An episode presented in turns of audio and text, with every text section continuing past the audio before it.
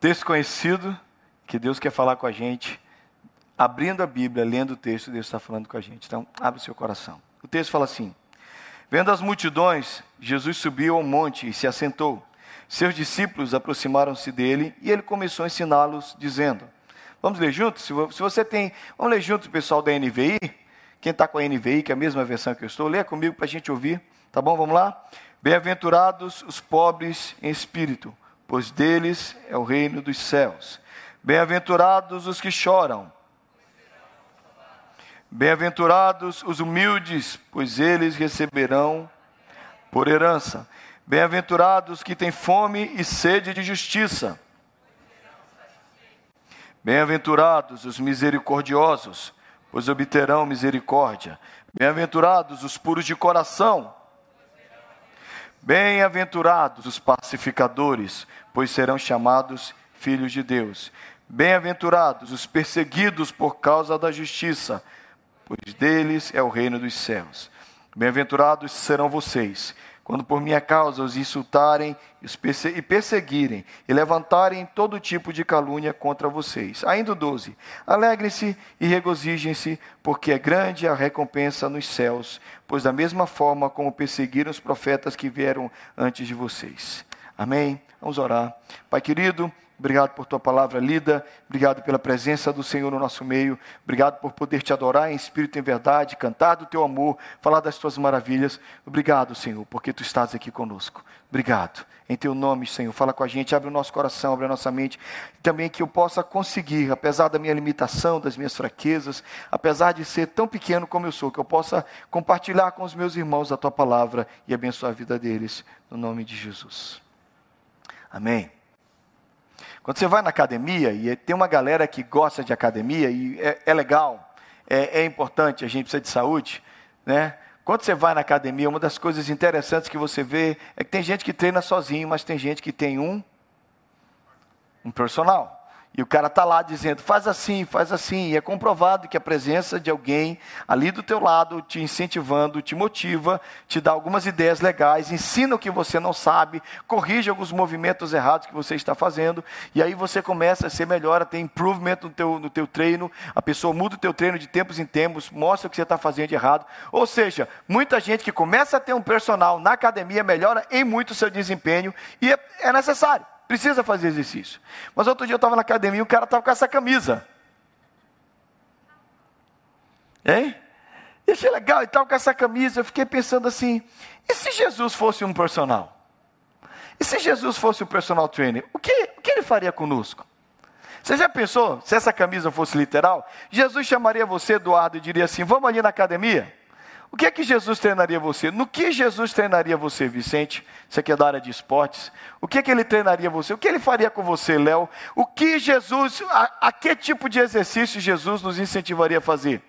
Bem, quando eu penso nisso, eu lembro da palavra de Paulo a Timóteo no capítulo 4, que diz o seguinte: exercita-te porque o exercício físico é de pouco proveito. A piedade, porém, para tudo é proveitosa, porque tem promessa de vida presente e da futura. A Bíblia não está dizendo que você não deve fazer exercício físico, nem está dizendo que não há proveito, mas está dizendo que existe um tipo de exercício superior, e eu acredito que Paulo está falando no poder e na unção do Espírito. Então, Paulo, falando no poder e na unção do Espírito, está falando para aquela gente: gente, pode fazer exercício físico, mas vocês precisam se exercitar na, na, na piedade, da graça, na na obediência à palavra de Deus. Então disso me veio o pensamento que a gente podia seguir Jesus como nosso personal.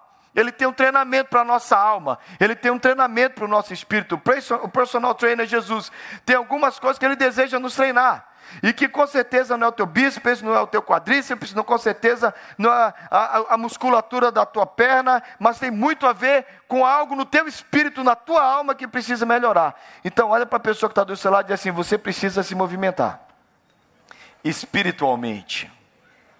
Fala para a pessoa assim: movimente-se espiritualmente. Porque eu acho que Jesus está olhando para nós dizendo assim: seu preguiçoso, seu preguiçoso, não é não? A gente precisa melhorar, irmãos. Alguns de nós caímos na preguiça uma preguiça perigosa, uma preguiça espiritual. Nós relaxamos. Irmãos, a pandemia fez uma coisa interessante. Eu estou falando de academia. Eu ia na academia todo dia.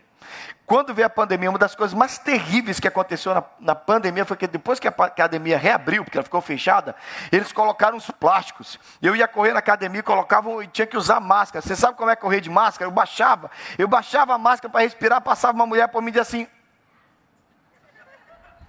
Aí ela virava a costa, eu baixava, ela voltava e Teve uma vez que a mocinha, gente boa, lá da academia, ela falou assim: Senhor, eu não tenho umas quantas vezes de pedir, o senhor pode subir? Eu digo, moço, eu estou sufocando molhado de suor, a, a máscara já estava molhada. Aí o lugar onde você ia era um cubículo, lembra? Lembra? Você ficava naquele cubículo se exercitando, plástico do lado, plástico do outro, todo mundo com medo de todo mundo. Muita gente perdeu, perdeu o ânimo, parou de academia. Quem parou a academia durante? Quem parou de ir na academia por causa da pandemia? Agora eu quero fazer um paralelo espiritual. Tem muita gente que parou de ser crente durante a pandemia. Sabia disso? Tem gente que parou de servir a Deus durante a academia, tem gente que parou de fazer as coisas porque durante a pandemia, porque agora a pandemia é desculpa para tudo. Tudo parou. Ai, agora eu perdi o ânimo, agora eu perdi a vontade. Então, irmão, em nome de Jesus, o personal está te chamando. Vamos se movimentar. Movimente-se. Em nome de Jesus. Amém? Obrigado, Gideão. É eu e você só que acredita nisso. Amém, crentes. E eu creio que o personal está te chamando. E engraçado que logo a primeira coisa, logo de cara que ele nos chama, ele diz assim: bem-aventurados humildes de espírito. Ele começa incentivando a gente a um outro tipo de exercício. Em vez de você ficar aqui, pode ir lá fazer, porque você vai ficar assim bonitão. Vai lá, pode fazer o que você tem que fazer. Amém? Mas lembre-se, você se exercitar na humildade. E já é complicado, gente, porque humildade para nós é um negócio que já chega assim meio que arrebentando a nossa vida. Porque basicamente a gente não foi ensinado a ser humilde, nós fomos treinados por esse mundo a viver de que jeito? Oi, fala comigo. Eu, somente eu. Meu, meu, tudo é meu, meu, meu, tudo é meu. E mais do que isso, muitas vezes nós achamos que ser uma pessoa humilde é alguém que, ah, pobre, coitadinho, arrebentado.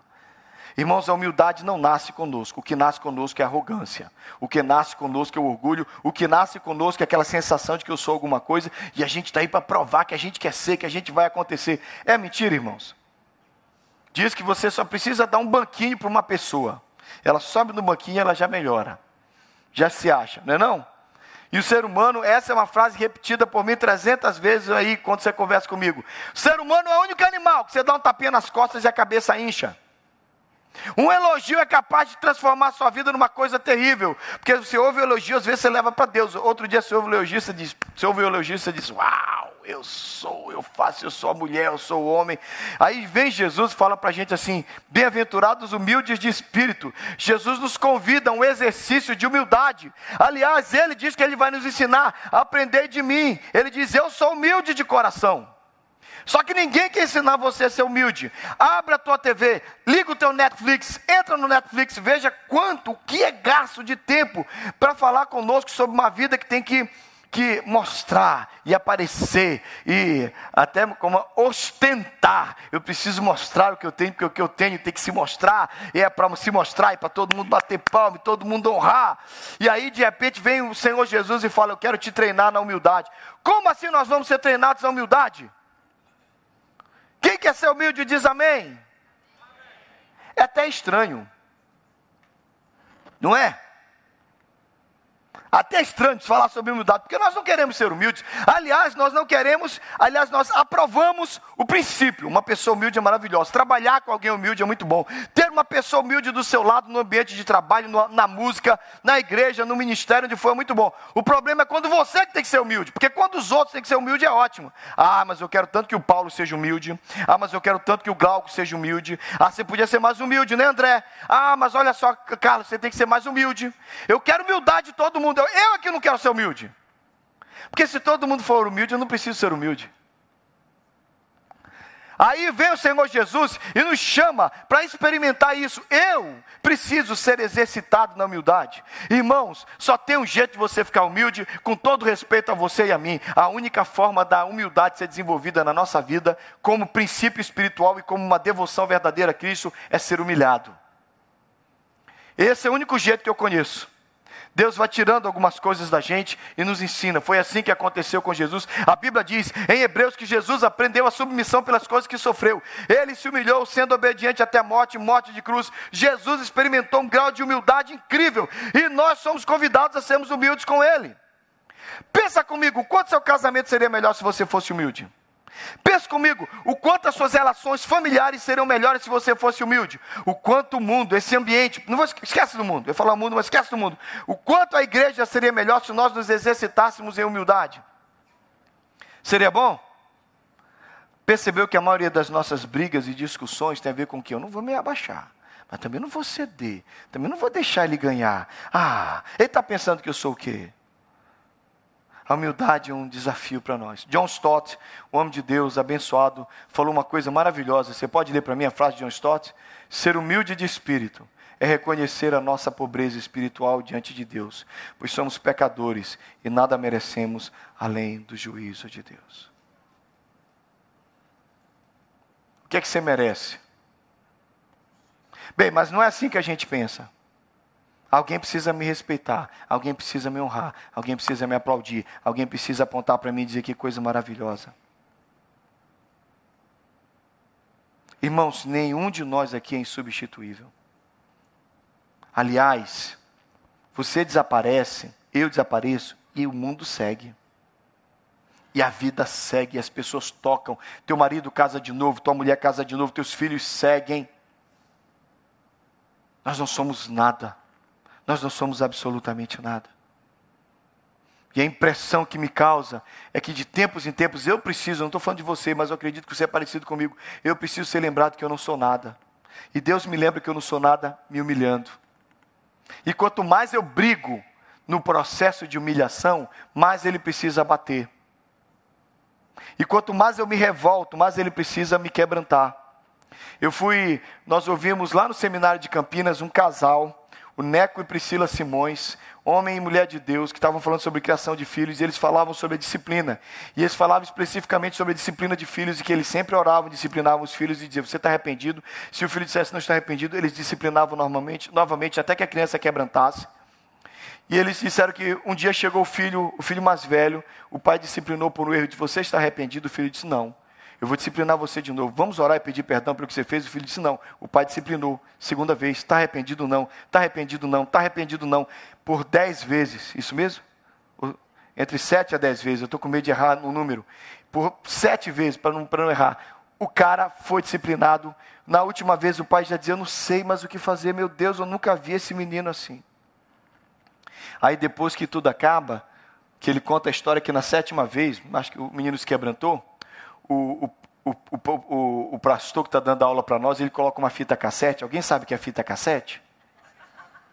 É uma mídia antiga. É. Você coloca é uma fitinha, você vai rodando assim, você vai ouvindo assim no ouvido. Experimenta. Posso ver se você fez uma pôr pertinho do ouvido e vai rodando com a caneta B que você vai ouvir. Aí, ele colocou, ela, ele colocou uma fita cassete e o filho da disciplina começou a falar. O filho, nesse momento, é o embaixador do Brasil é um embaixador fora do Brasil, servindo o Brasil, e ele conta que naquele dia, uma criança, ele disse: Hoje eu vou quebrar a vontade do meu pai, hoje eu não cedo. Ele vai me bater, e quantas vezes ele me bater, eu vou resistir. Nós somos assim.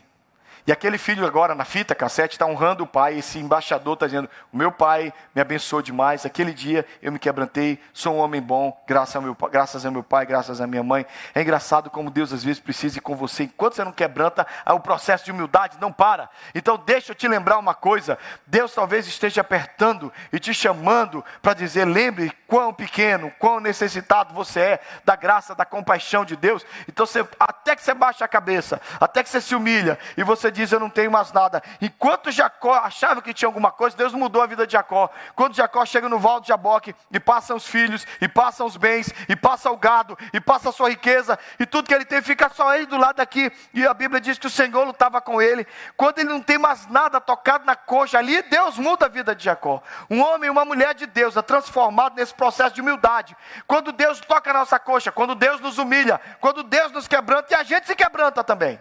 Então eu oro que você experimente humildade na sua vida, não como algo que eu vou colocar sobre você, igreja nenhuma, ou nenhuma, ou nenhum estudo bíblico vai fazer você humilde.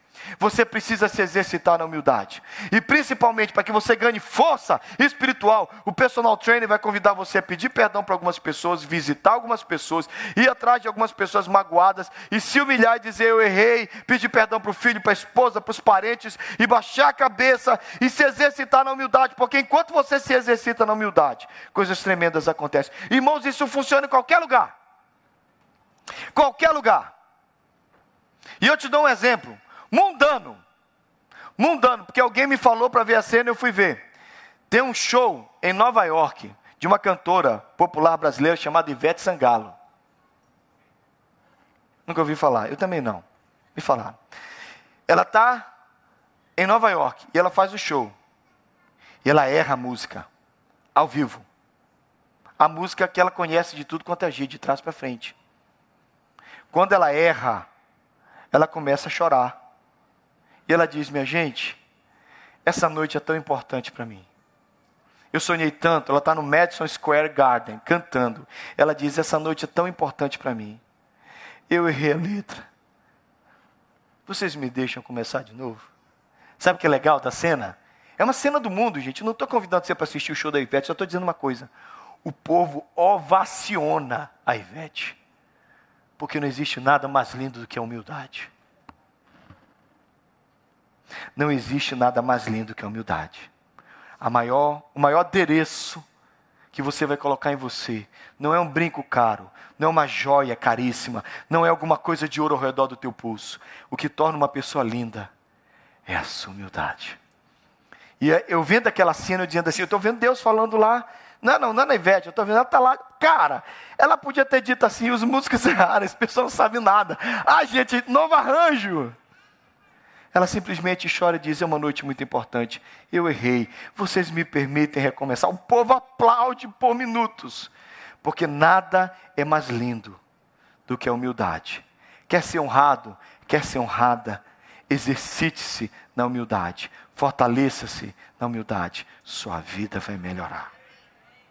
E se você precisa de um exemplo, lembre-se daquele que lavou os pés. Eu li isso semana passada.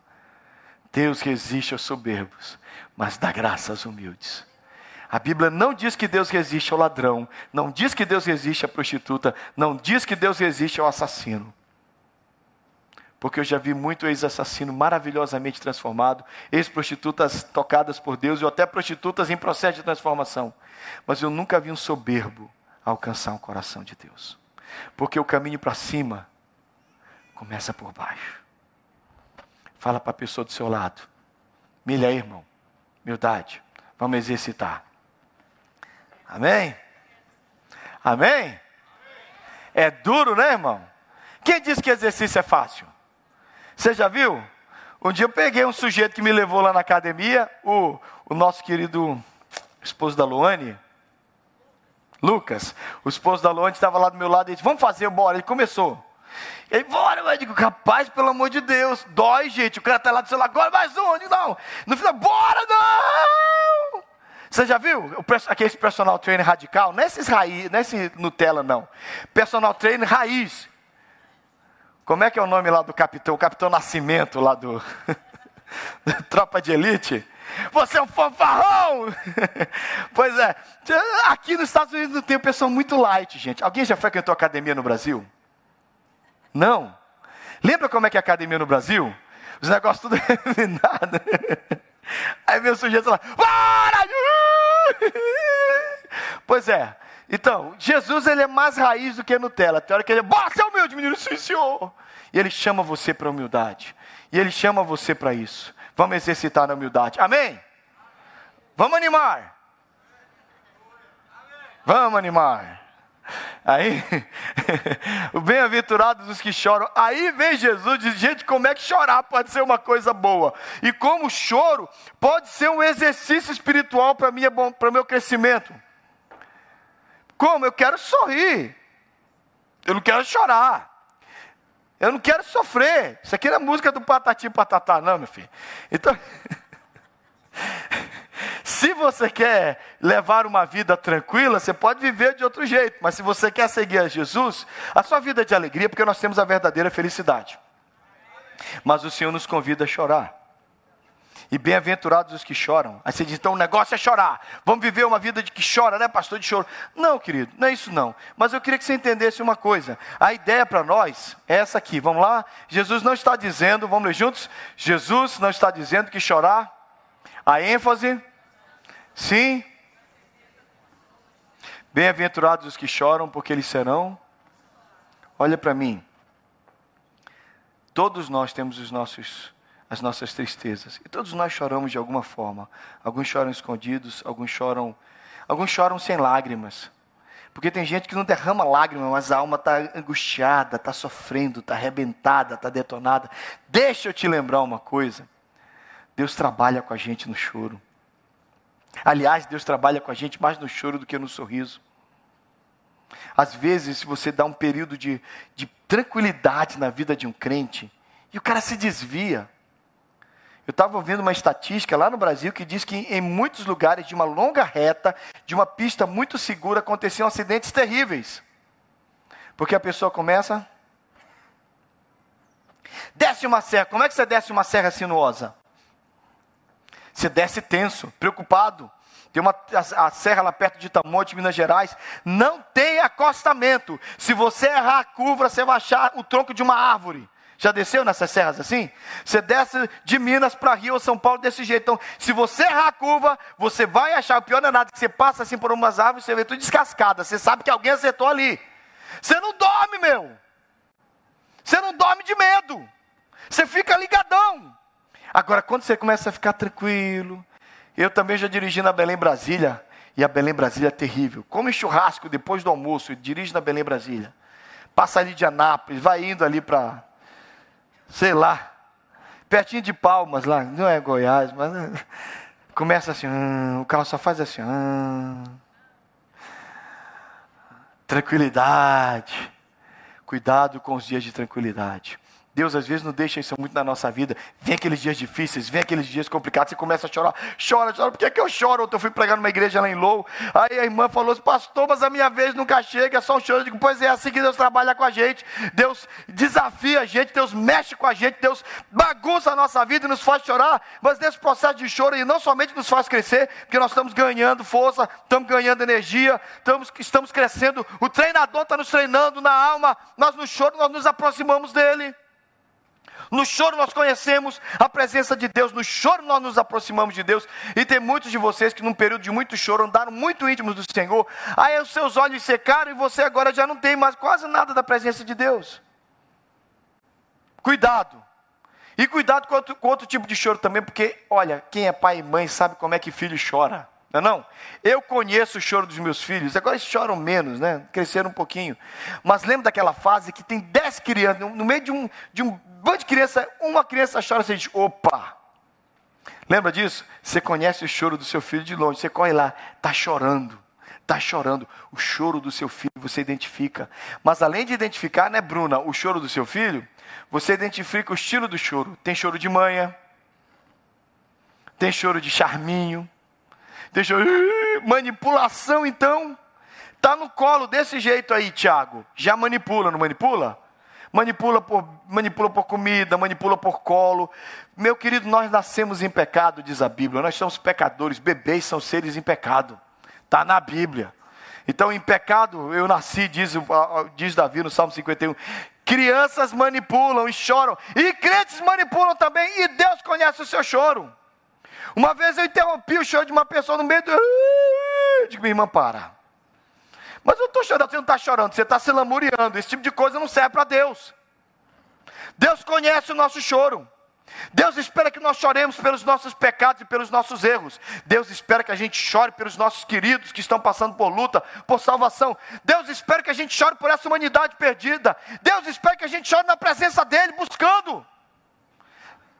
Deus espera que a gente chore pelo louvor dele. Você já teve um momento assim no louvor? Que não tem mais nada a se dizer, você não quer nem cantar a canção, você só quer chorar. Mas você não está chorando porque você está triste, você está adorando. Alguém já viveu essa experiência? Porque senão eu vou me sentir o cara mais doido do mundo. Obrigado. Você não está triste, você está chorando. E o louvor está lá rolando, e você diz: Eu não quero mais nem cantar essa música, eu só quero chorar. E aquele choro gostoso da alma, aquela adoração que você está dando para Deus, chorando. Faz parte do choro, faz parte da vida. E antes que você despreze o choro, eu quero te lembrar que o Deus, Deus não nos convida a viver uma vida de choro, de lágrimas. Deus não nos convida a viver uma vida em que a gente só sofra, mas Ele usa o choro na sua vida, na minha vida, para nossa transformação. E a gente tem que entender isso. Amém? Por isso que lá, lá em 2 Coríntios, Paulo diz, vamos ler juntos? Bendito seja o Deus e Pai de nosso Senhor Jesus Cristo, Pai das misericórdias e Deus de toda que nos consola em todas as nossas tribulações, para que com a consolação que recebemos de Deus, Tem uma nós temos as nossas histórias, né, irmãos? E as histórias dizem quem nós somos. Algumas histórias são muito preciosas para a minha vida, que por isso que quando eu conto, e como tem sempre gente nova na igreja, é importante contar para você entender. Mas eu sou filho de um pai e de uma mãe que choraram demais por minha causa. E eu nem dei tanto trabalho assim, irmãos. Não ri, não. Eu, eu era, assim, muito agitado na infância. Ainda bem que não apareceu nenhuma psicóloga para testar o hiperativismo. Mas eu acho que, irmãos, eu devo ter sido mordido por macaco pelo menos quatro vezes, aí ia tomar aquelas injeções ao redor do umbigo. Eu perdi a conta de quantas vezes eu, a casa em construção, furei, vivia furando os pés nos, nos pregos, chegava lá, e aqueles furões grandes que tinha que colocar mecha lá dentro, terrível, antitetânica sempre em dia. Mas eu tive uma cirurgia, uma cirurgia, e essa cirurgia foi algo que aconteceu aos nove anos. Apêndice quase supurada, Fui levado para o médico e rapidamente houve a cirurgia. E passou tudo bem por uma semana, até que eu tive dores muito fortes. O médico chamou de volta, estava tudo infeccionado. E essa, essa história marcou muito a minha vida, porque o médico precisou abrir a cirurgia, mas isso gerou em mim um, uma cicatriz que me causou muita raiva. Porque eu cresci com essa cicatriz, eu nunca gostei dessa cicatriz. Eu olhava, tirava a camisa e digo, por que, que essa cicatriz está aqui? Por que, que eu não fiz nada com isso aqui? Por que, que meus pais deixaram? E uma vez eu estava falando com Deus sobre choro. E Deus começou a falar comigo. Lembra do teu pai? Eu digo, eu lembro. E eu comentava com Deus sobre como o nosso sofrimento é terrível e Deus não se aproxima de nós no sofrimento. Porque eu não sei se você já teve essa sensação, mas eu tenho direto. Parece que eu estou sofrendo e Deus está lá no céu assim.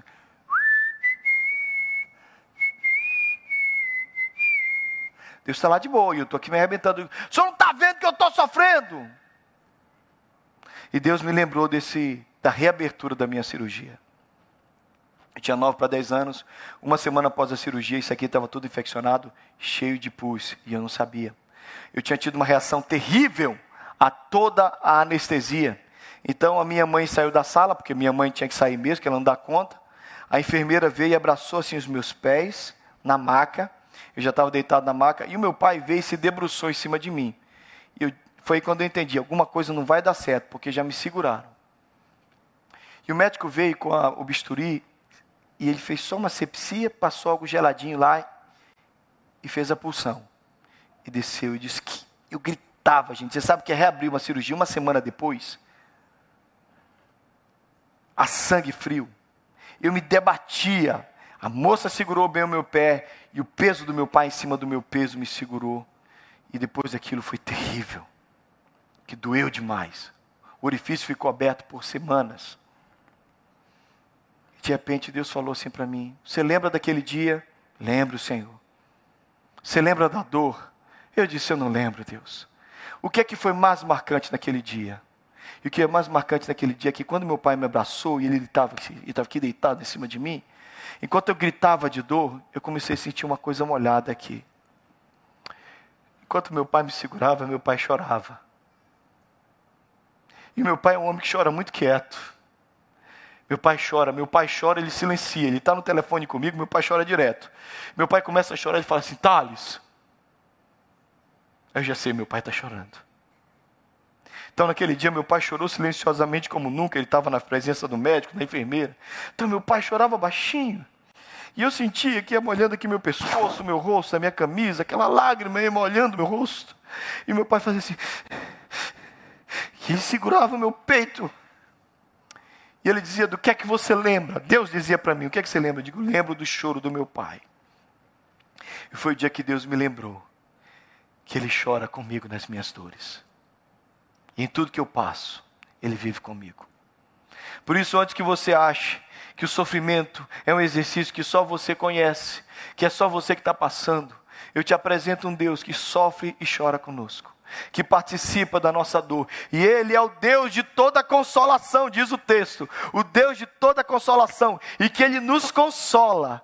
Então, se você está passando por sofrimento, e se você está passando por dias difíceis, eu quero te lembrar que você serve a um Pai que chora com você. E que participa com você do choro. E que vai participar com você da alegria.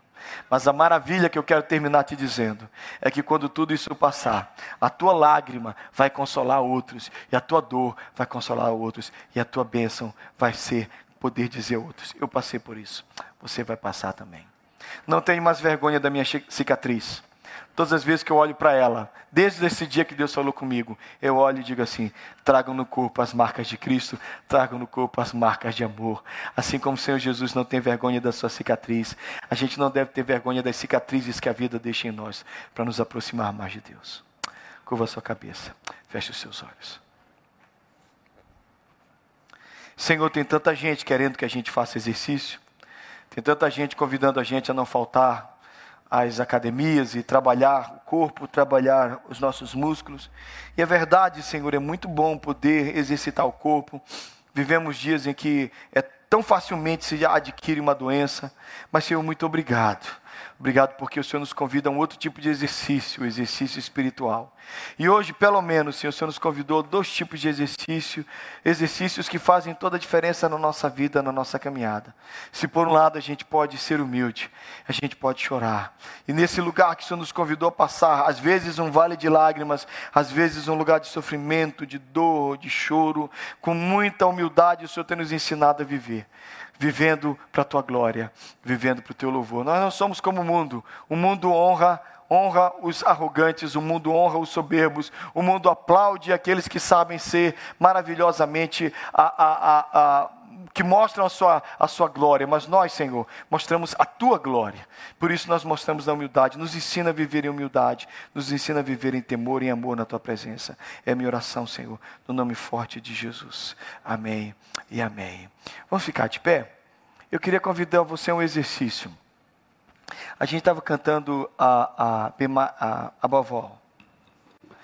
Enquanto a gente cantava Above All Power, Above All, eu queria que você pensasse na letra, porque é impossível cantar essa música e não pensar em tudo que Jesus é. Você vai cantando essa letra, você vai cantando essa, essa música, você vai pensando, como assim? E principalmente a versão em inglês. Gente, todo mundo aqui tem um pouquinho de inglês, um pouquinho de inglês para entender o que está sendo cantado. Então, quando chega, você pode colocar a letra para mim, por favor? Above all. Põe a parte do, só a parte do coro. Crucify, por favor. Pode começar. Crucified, laid behind the sun. You live, bora. Next one. You live to die, rejected and alone. Mais uma. Like a rose, trampled on the ground. Took the fall and thought of me above all. Como você consegue cantar isso? Sem pensar em tudo que ele fez por você. Se a gente quer um exemplo para seguir, de humildade e de choro, porque a Bíblia diz que com muito choro e clamor ele viveu nessa terra, vamos segui-lo